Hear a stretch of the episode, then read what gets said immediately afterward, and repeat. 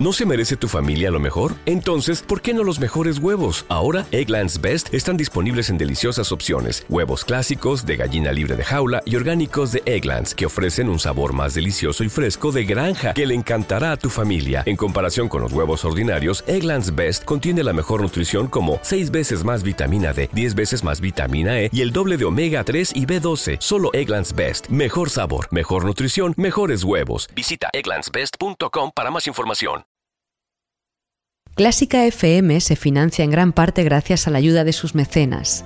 Si sientes que te acompañamos, hazte mecenas y ayúdanos con tan solo 5 euros mensuales. Colabora a través de nuestra web para que Clásica FM siga siendo posible.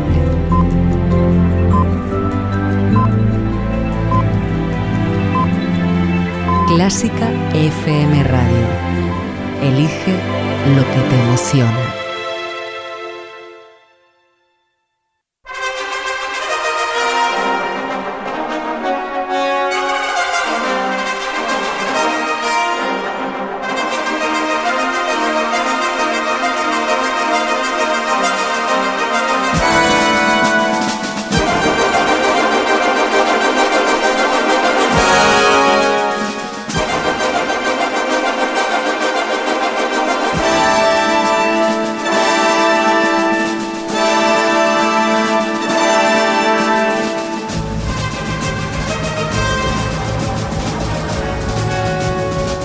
Saludos a todos, ¿qué tal? Bienvenidos a Clásica FM Radio, un nuevo programa del ático en Clásica FM.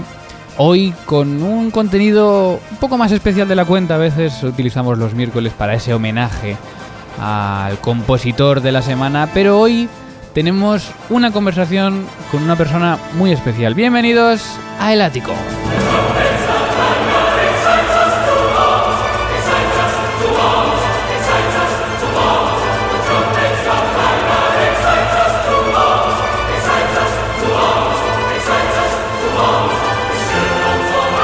Ya 20 de junio, se acerca el final de temporada, cierto, mañana también Día Europeo de la Música, y nos acercamos de alguna manera a un final de una temporada que ha sido convulsa en cuanto a las noticias, en cuanto a la actualidad, han pasado muchísimas cosas en el mundo de la música y teníamos pendiente una conversación con uno de los comunicadores y una de las voces más reconocidas del mundo de la radio y de la comunicación musical, que es Fernando Palacios, y hemos quedado con él en Clásica Café pues para hablar de algún proyecto que nos quiere comentar y también para tener una conversación sobre las noticias más importantes de la actualidad musical. Y ha pasado una cosa, y te lo tengo que contar porque esta conversación está pregrabada, la grabamos justo hace una semana y un día. ¿Y qué ha pasado con la actualidad? Que ha habido muchísimos cambios y que hay algunas de las conversaciones que hemos tenido que se han quedado un poco obsoletas, especialmente la conversación que tuvimos sobre Maxim Huerta. Pero bueno, eh, creo que no deja de ser una conversación interesante, hablamos de otras muchas cosas y no hemos querido editar ni borrar nada, simplemente dejar la conversación tal cual. Una conversación que tuvimos con Fernando Palacio, con Fernando Palacios y que va a ser hoy el tema central y principal y único de este programa.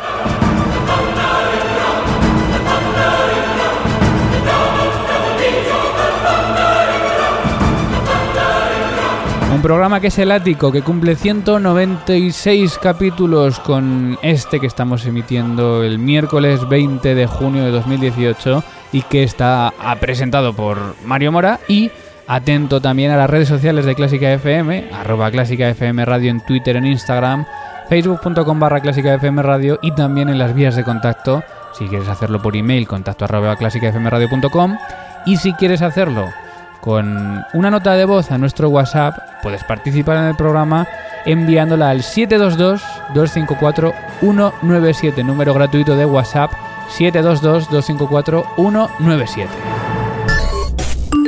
Si estás escuchando Clásica FM ahora, nos interesa lo que estás pensando. Cuéntanoslo con una nota de voz en el 722 254 197. Clásica Café.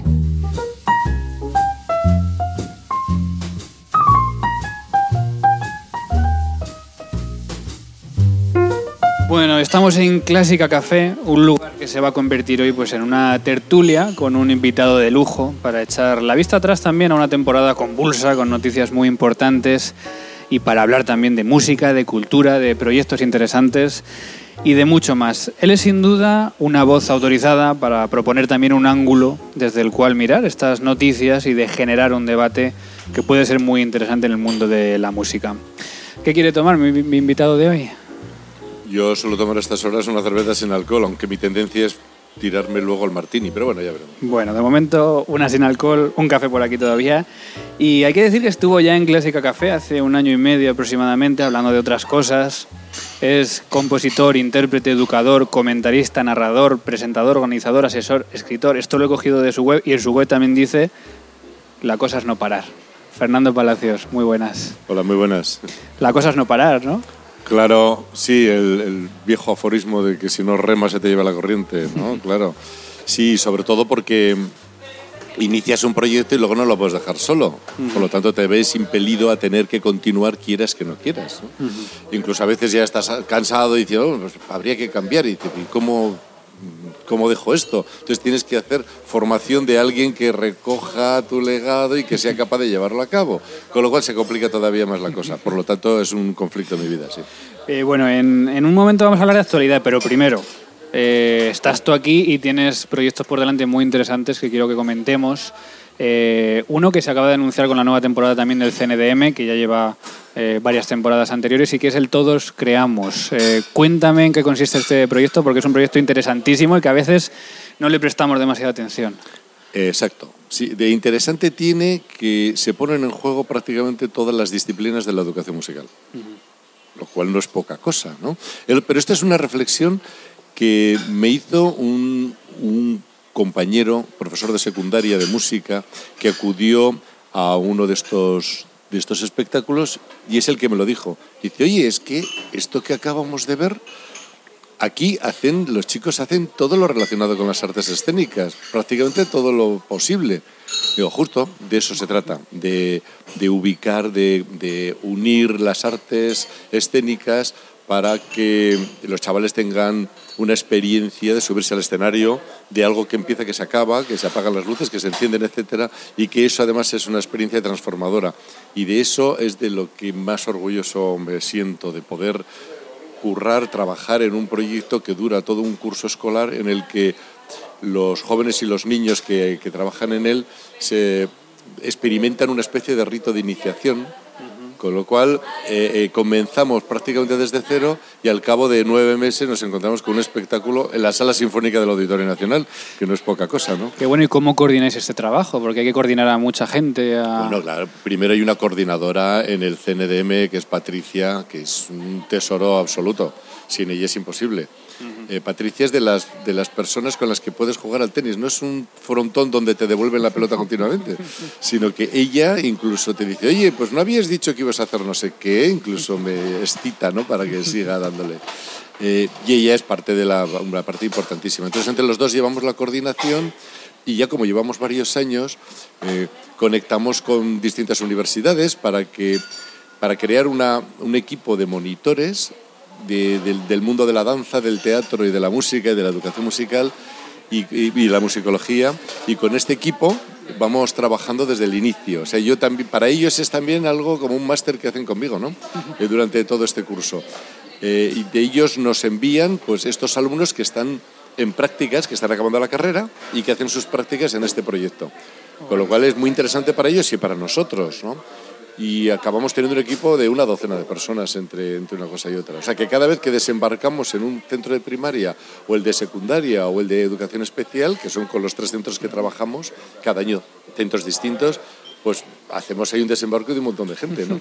Y vamos poco a poco avanzando, ideando cómo puede ser la obra, de la que solamente propongo el título y hago unos, unos materiales iniciales que propongo, una peliculita que, que, hago casera para que ellos puedan, puedan ver y puedan ver los niños, a ver que les excite la cabeza para ver qué cosas se les van ocurriendo.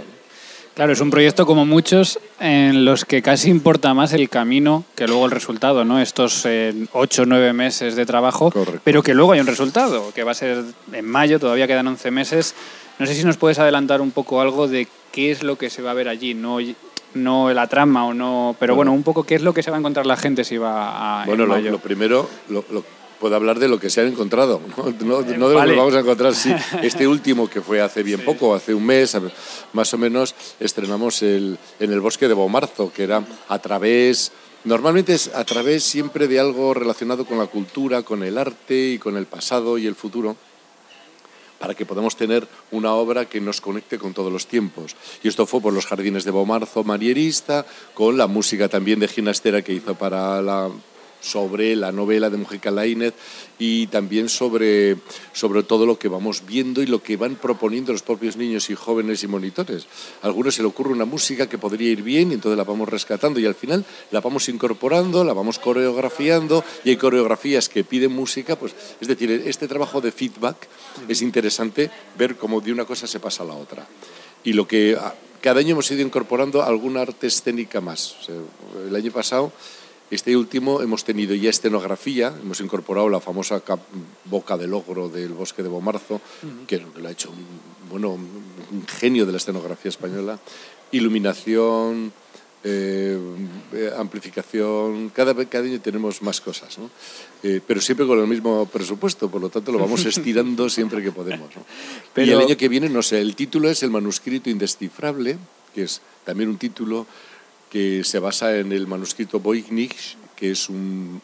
Bueno, ahora ha salido, estos días salía en los periódicos porque acaban de sacar una edición facsímil y es un manuscrito el único que se, se tiene de 1400 y pico que no se sabe el contenido, que no se ha podido descifrar todavía nosotros vamos a aportar también nuestro... Eso da mucho juego, ¿no? Claro, justo, exactamente, de eso se trata, de proponer temas que den mucho juego.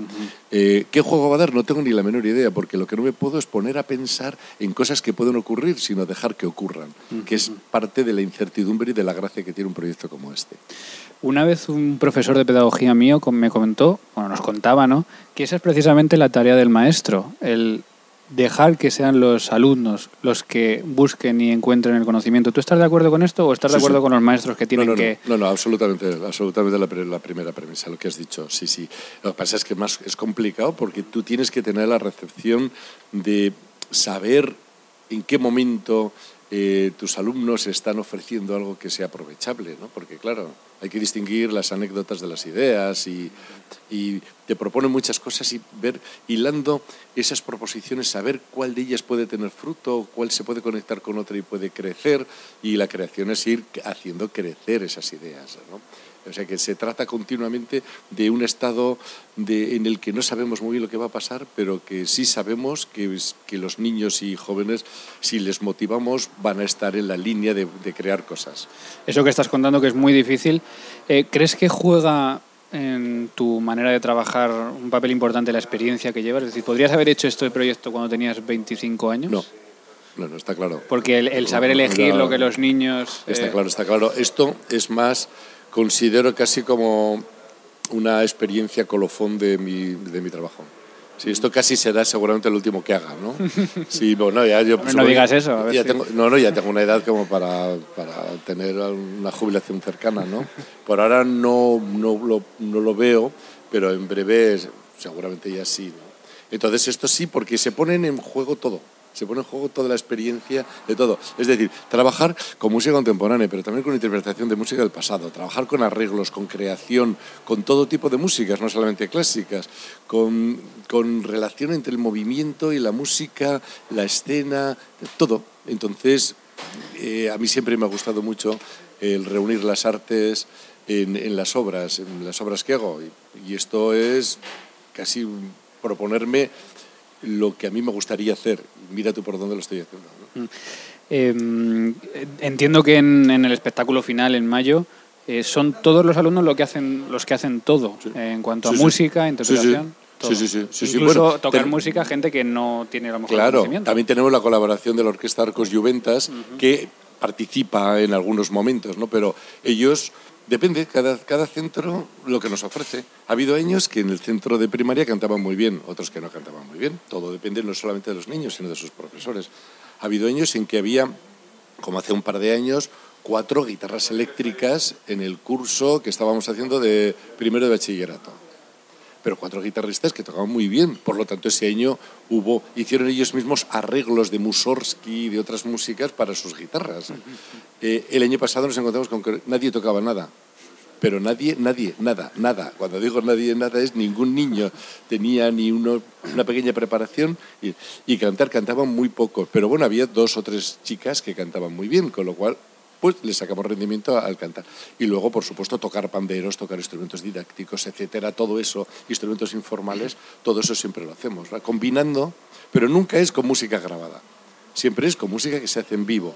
La única música grabada que puede sonar es si alguno de los monitores hace algo electroacústico que vaya bien con, con el negocio este que nos llevamos. ¿Y apareces tú en escena? Algún año sí, algún año no. Este año no. No.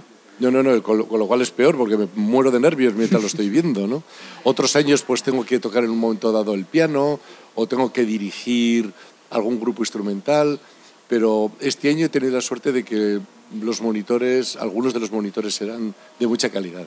¿no? Leire se ha llevado, bueno, Leire, una chica, una alumna del Conservatorio Superior de Música, alumna haciendo prácticas de educación musical, Leire, bueno, era todo el rato estaba yo gritando, Leire por aquí, Leire por allá. Ha dirigido los grupos, ha tocado la flauta, lo ha hecho ella.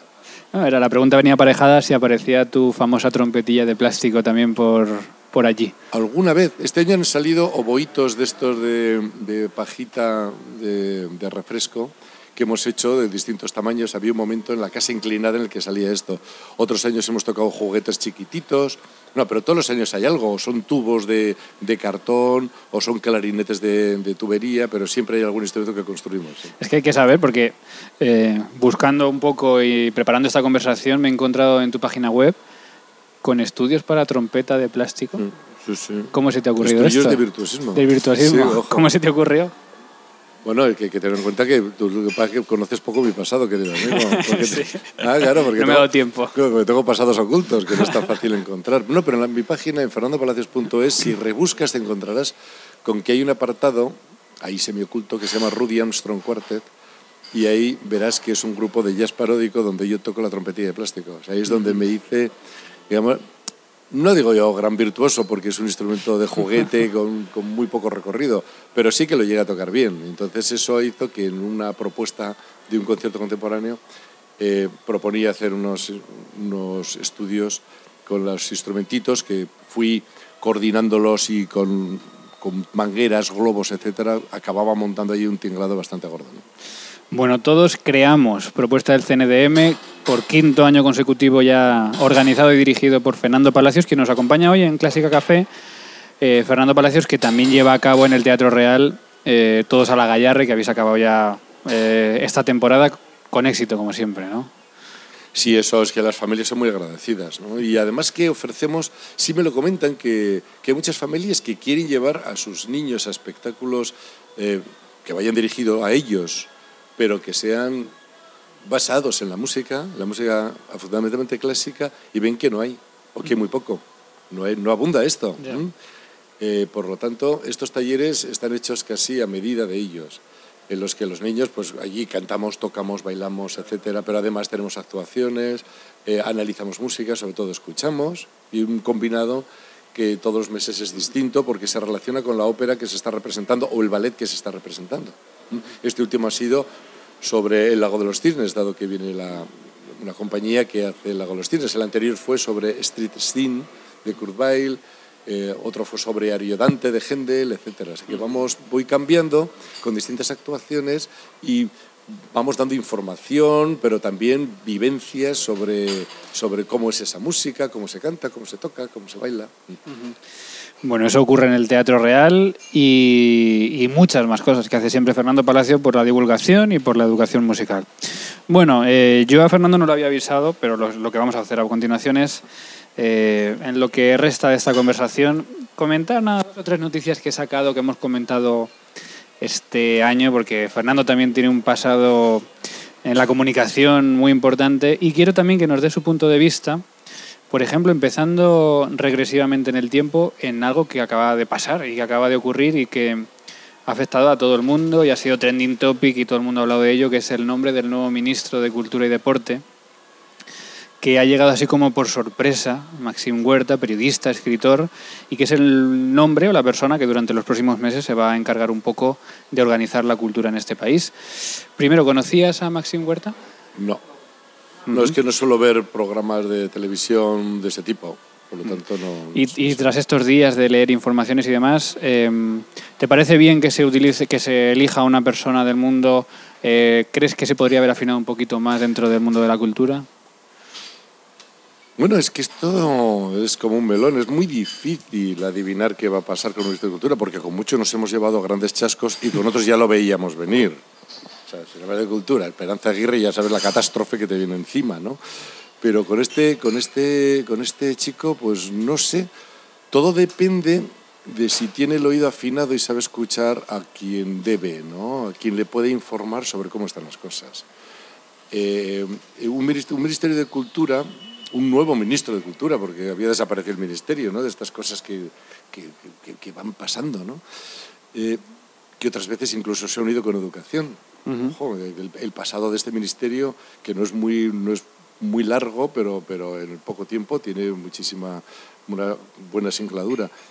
Bueno, pues en este ministerio tienen que atender a lo que digan también los aficionados a la música, pero también los profesionales, los organizadores. Yo creo que una labor fundamental que tiene que hacer es quitarle papeleo a la organización, a, las entidades que organizan eventos. O sea, no puede ser, no puede ser que, que por el, para, para, intentar eh, controlar los posibles momentos de corrupción que provoca el poder y la organización, se, pues se vean, se vea menospreciado la, la, organización de estos centros. O sea, tú no puedes, cada vez que, cada vez que, que, vas a contratar a un artista tienes que mirar, tienes que contratar a tres para ver cuál es el tal... El, no. puede ser. Eh, entonces hay que facilitar muchísimo esa burocracia. He estado hablando con gerentes de festivales y de, de, teatros, de auditorios en España y todo el mundo está que no puede seguir así. Por lo tanto, este ministro tendría que escuchar el ministro este o quien fuere tendría que escuchar estas voces que son las que saben de qué va la vaina, ¿no? Las que saben cómo se maneja esto y a partir de ahí, pues ofrecer facilidades para que esto pueda a lo mejor no, no ser tan sencillo como si fueran todo fundaciones, ¿no? Y no, por supuesto, no privatizar, pero sí dar las posibilidades de que funcione tan bien pesar de ser público, como una empresa privada. Ya me has dado la primera. El otro día comentábamos precisamente cuando conocíamos la noticia con Luca Chiantore sobre este ministro y yo le pedía dos medidas urgentes que creyese que hacían falta tener. Yo creo que tú me has dado una ya muy importante, ¿no? El, agilizar un poco la burocracia de la contratación de, de las instituciones públicas. ¿Qué otra medida o qué otras dos medidas le pedirías también a este ministerio que crees que son urgentes en el mundo de la cultura? Es que no hay, no hay, un, no hay un museo de la música en, en, Madrid, por ejemplo, ¿no? lugar que ahora es el objetivo turístico número uno en España. Eh, me parece importantísimo que hubiera un sitio donde se creara un lugar eh, que, que, que, también es fundamental que, que, se dote de salas adecuadas. Hay muchísimos auditorios repartidos por toda España, muchos de ellos incluso infrautilizados. En Madrid pasa todo lo contrario. Aquí faltan montones de espacios para poder hacer la música. Eh, mm, yo creo que esa sería también una buena labor, crear espacios donde la música esté presente, que es importante porque ahora hay tantísimo, tantísimas agrupaciones buenas, ¿no? y tan poca gente que los contrata, pero por lo menos si estuvieran los espacios yo creo que eso movería más al público y que dinamizaría muchísimo más la vida musical, al menos en una capital como Madrid, que aspira a estar al nivel de otras capitales, aunque esté a distancias de París, Londres, Berlín, etcétera, pero que sí aspira a ello. Pero para poder llegar necesita tener todos esos agujeros cubiertos. Bueno, más noticias que hemos comentado esta, esta temporada y una triste, por ejemplo, que ha sido pues el fallecimiento de López Cobos, que fue tan importante para la figura de la dirección en este país y que además eh, trabajó también en el Teatro Real. Creo que tú llegaste a coincidir con él, eh, porque él estuvo allá hasta 2010 Y de hecho creo que has coincidido musicalmente con él también. Bueno, hace muchísimo tiempo. También en el Teatro Real, pero cuando era sala de conciertos. Y dirigía la Orquesta Nacional en el estreno, no sé si en España o con la Orquesta Nacional de la Sinfonía número 3 de Robert Gerard, que necesita de una parte electroacústica que entonces se hizo con un magnetofón de cinta abierta. Entonces era, era complicado porque tenías que seguir ese partiturón de Robert Gerard tan grande y por otra parte estar pendiente de darle al play. En el momento que te lo decía el director, eso no es difícil, pero en el momento en el que te decía ya, tenías que buscar nuevamente la cintita blanca donde podía empezar la nueva, la, la nueva pista para poder darle al nuevo play. Y eso había que hacerlo muchas veces. Por lo tanto, había que ir siguiendo la música, casi aprendértela de memoria para poder dar los plays. Eso a mí me... No sé por qué me llamaron a mí. Dijeron, ¿por qué este que parece habilidoso, no? O que estaría ya por la radio, a lo mejor, ¿o no? Pues ya no sé si esto es pre-música sobre la marcha o era por entonces. Mira, no te lo puedo decir porque tanto me baila mucho las fechas, pero es ya de arqueología. Pero entonces, ¿tú estabas en el escenario o estabas en parte técnica? No, no, no, en el escenario como solista, amigo. como solista. Es más, al final me levantaba a mí como solista y luego a la orquesta. Es como si hubiera sido el cantante. Y tú hacías así, ¿no? Como un gesto de bueno hecho. No, no, yo señalaba el magnetofono diciendo, no, no, si la idea, la, grabación era la que había hecho el mismo Robert Gerard, pero todavía no existían los sistemas digitales como para poder tenerlo mucho más facilitado, ¿no? Hoy sería pom, pom, pom, pom, ponértelo en un ordenadorcito, en un iPad y podía... Los Ir reproduciendo pistas y ya está. Pero allí era colocarlos, darle, rebobinar, darle un avance, retroceder era complicado mientras sonaba la música. ¿no? Eso fue un contacto y fue, el, por supuesto, él hizo una versión bastante espectacular de esa obra, que por otra parte lo es. ¿no? Y luego en el Teatro Real, pues nada, nos cruzábamos, pero él no, no, no intervino en ninguna de las actividades educativas que, en las que yo trabajé, por lo tanto no sé. Bueno, murió con 78 años en Berlín. Eh, Jesús López Cobos, de nuevo un nombre importantísimo para, para la cultura española. Más cosas, una que comentábamos, eh, la saco como curiosidad, no es que sea una de las noticias del año, pero lo comentábamos en, en febrero. Ya era el estreno de la ópera eh, El Pintor, una ópera que llevaba música de Josep Colomer, al cual entrevistamos en el programa, y llevaba la dirección artística de Albert Boadella, lo cual llevó bastante polémica porque él dijo repetidas veces que la ópera era un poco para desmitificar la figura de Picasso. Incluso eh, se leyó en el país, por ejemplo, en el país dijo Picasso asestó un golpe mortal a la pintura, o en el español dijo Picasso es, con perdón, una mierda y el Guernica unos garabatos. Estos son palabras de Albert Boadella, un poco también supongo que buscando la polémica para centrar el foco en, en, esta ópera, ¿no? ¿no? Y siguiendo su racha de hacer lo mismo con, con Dalí, con otros personajes eh, que a él tanto le han gustado, ¿no? Eh, bueno, yo no pude ir a verla porque se me pasó, es que aquí, como la con, la oreja levantada, se te pasan los espectáculos. Y si te pasa como me ocurre a mí, que me interesan tantas cosas y no voy todos los días a un espectáculo, pues puede ocurrir que se te vaya, ¿no? Entonces no pude ir y ya lo lamenté, ¿no? Porque tenía muchas ganas de ver si, si eso ocurría, ¿no? Pero sí, yo creo que todos los personajes importantes necesitan ser desmitificados, en caso de que estén mitificados. Y aquí tendemos mucho a que cada vez que se habla ya de pintura contemporánea, como de poesía, como darlo, siempre tienen que salir los mismos personajes y a mí me hartan. No sé si te ocurre a ti lo mismo. Eh, o sea, yo ya no puedo ya ni con más Dalís, ni con más Lorcas, ni con más Picassos. O sea, si hay una, una exposición de Picasso, posiblemente me la suelo saltar. Ya porque ya he visto mil cuadros de Picasso, ¿no? Sí, será un genio todo lo que tú quieres, pero también un poquito de aire y ver a otros que quedan ocultos tras el tamiz de Picasso es importante. Por lo tanto, me parece bien que, que le metan caña a estas cosas, aunque esa caña de Boadella se le ve muy claro el objetivo. Eh, ¿Crees que con la música pasa un poco igual? Que a veces... Eh, bueno, ponemos eh, en estandarte a compositores en el siglo XX o incluso en la música contemporánea que a lo mejor luego tú lo escuchas y dices, bueno, a lo mejor no era para tanto. ¿no? a lo mejor hay otros que, a lo, que sí um, pueden estar ahí sí también. Que me, sí que me pasa una vez con Ruiz Tarazona, comentábamos en un concierto que él es abonado a algunas orquestas en Madrid, no a todas, ¿no? Y decía que hay algunos días que no va al concierto, y a mí me pasa lo mismo. Que yo no voy, si van a tocar otra vez la cuarta de Tchaikovsky y el uh -huh. concierto número 2 de Rachmaninoff o algo así, pues me lo pienso varias veces porque y es que ya no sé si me admite mi cabeza volver a escuchar una vez más esto después que ya llevamos mucho tiempo escuchándolo. ¿no? Agradecería que fuera a lo mejor otro concierto de otro compositor romántico o por supuesto de algún... Preferiría un estreno.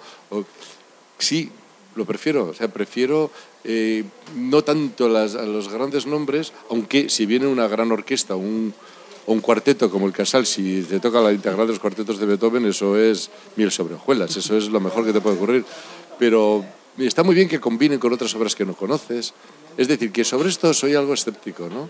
Y que preferiría, aunque por mi trabajo también tengo que, como he hecho esta, estos meses pasados, hablar en el Festival Internacional de Santander eh, de obras que van a, van a ocurrir en el festival. Y he hablado de Bach, de Vivaldi, de Händel, de Janacek, de Borsak.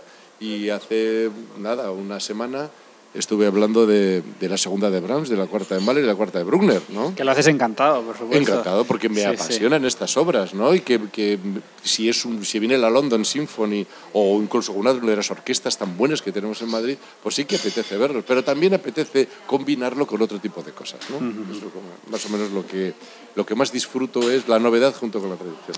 Bueno, y un último tema que, que, tratamos siempre, y es posible que la otra vez que, habla, que, que hablemos, eh, que hablamos también lo, trata, lo tratásemos. Eh, es el tema de la educación musical. Eh, un tema que siempre es recurrente, mazo, tío, es el mazo. Las cátedras, los conservatorios superiores, las quejas de los alumnos por los cambios recurrentes en muchos conservatorios de, de, profesorado por el tema de las pruebas de admisión, que si se hacen, que si no se hacen, que si ahora se despide a un profesor, que si no. ¿Crees que vamos a algún lado en España con, con, con, este lío de pruebas y de exámenes y de contrataciones en los conservatorios superiores? No estoy yo tan puesto en esto. Esto mejor haberle preguntado a mi mujer. que está que profesora. Sí, que es pianista, pianista de repertorio. Por ejemplo, ¿a ti te parece bien que a un profesor, a un catedrático, eh, se le contrate solo por años de experiencia y méritos? ¿O crees que debería haber alguna prueba más concreta también para ver si es capaz de realizar esa, ese puesto? Ah, eso te viene esa pregunta, es una pregunta veneno, ¿no? No. Sí, porque me imagino que ya lo habrás preguntado a otros, a otros que estarán en esta, ¿no? Y que, bueno, yo creo que la, la evaluación permanente siempre es buena, para empezar, ¿no? Y que eh, del mismo modo que existen, mmm, bueno, se pueden ver a nuevos profesores que son potencialmente geniales, ¿no? Como he visto dar clase a los, a los chicos del cuarteto Quiroga, por ejemplo, ¿no? El cuarteto.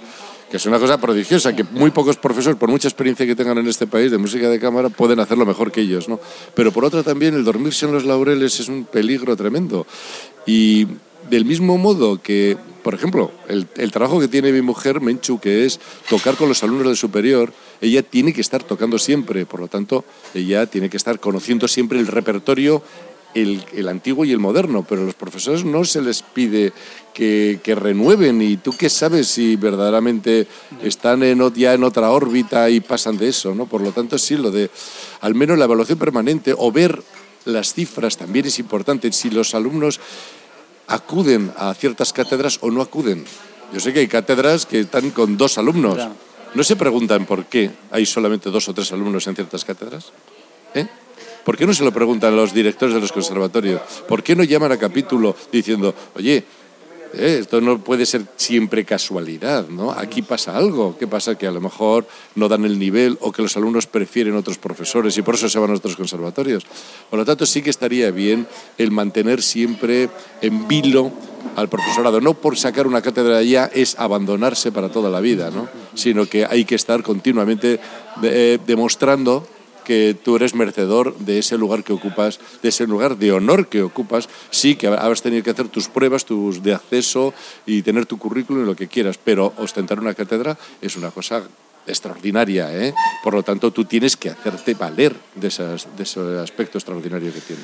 Y sin dejar la educación y bajando un poco a, a la educación primaria y secundaria, aunque entiendo que, que, voy a conocer tu respuesta. ¿Eres partidario de que los niños aprendan practicando esa música? Pero claro, pero claro, pero claro. Porque hay mucho profesor, ya lo sabes, profesor de pizarra y de... Después de la LONCE, la LOCSE, la... ¿ahora qué va a venir, no? Me imagino, pero bueno, hay que pedirle a la ministra de Educación lo primero. Tú no me has hablado del de cultura, pero ya, sí, sí, a la de educación lo primero que habría que... ¿Qué vamos a hacer con la música, chica? ¿Eh? ¿Qué vamos a hacer? Vamos a seguir con las rebajas, eh, vamos a tener a toda la gente de secundaria, pobrecitos, solamente con un, contacto esporádico y voluntario. Eh, ¿Por qué no la música de tiene que, ¿Por qué no pasa definitivamente a ser una de las troncales de la educación? Que es, según los neurólogos, tan importante para el proceso educativo. ¿Por qué no pasa eso? Eh, ¿A qué tenemos que esperar? Pues a lo mejor hay que esperar a que la nueva ministra lo decida. Por lo tanto, la música, la práctica musical desde el nacimiento, siempre, en, en primaria, en secundaria, en bachillerato, en infantil y en la universidad. Siempre practicando música, cantando, tocando, moviendo, muchísimas posibilidades, porque luego hay un abanico que se abre de cómo aplicar todo esto pero primero que figuren las leyes. Bueno, y para ir despidiéndonos de Fernando Palacios, solo dos cosas, porque estamos ya muy cerca del verano. Primero, tú eres escritor y además sé que eres un activo lector. ¿Quieres recomendarnos algún libro eh, para este verano que debamos leer, que hayas conocido hace poco y que... El, último que me compró en la feria, en la feria del libro ha sido el de Pedro González Mira, que acaba de sacar. Todo lo que no te contaron de un concierto de la música clásica. Ah, en la clase de... sí, sí, este, es, sí, bueno, no es que a lo mejor, bueno, siempre se descubren cosas nuevas. Y él me ha dicho, habrá alguna, algún detalle que seguramente te gustará, ¿no?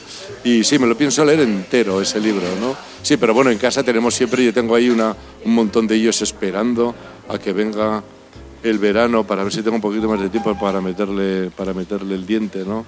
Pero en fin, tengo ahí una torreta y no sé cuál decidiré.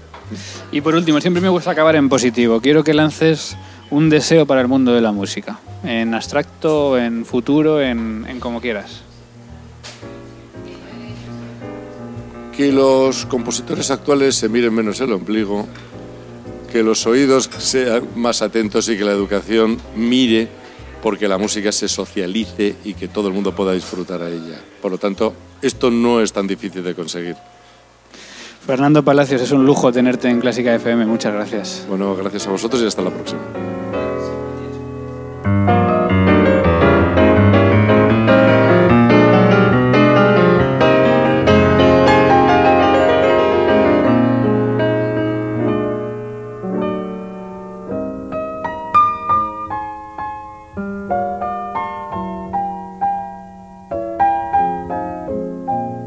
Clásica FM Radio.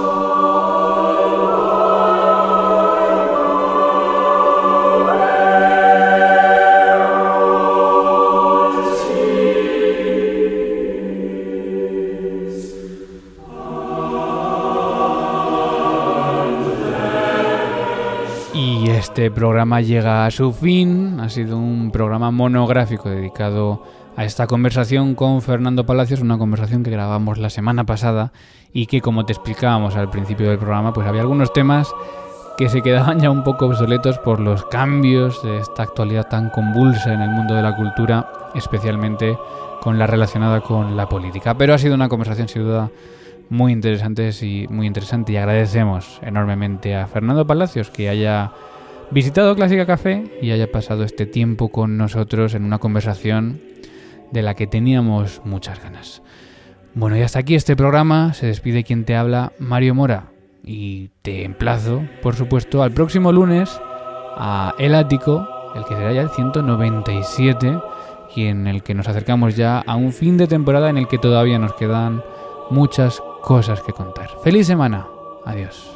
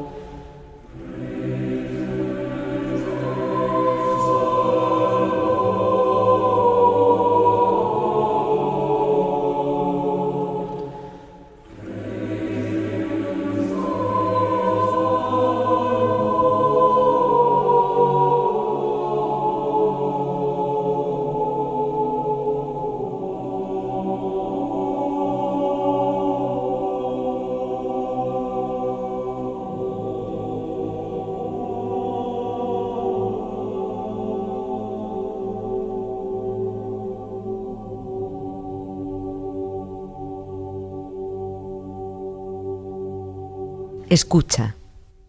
Música clásica sin interrupciones, 24 horas al día, 365 días al año.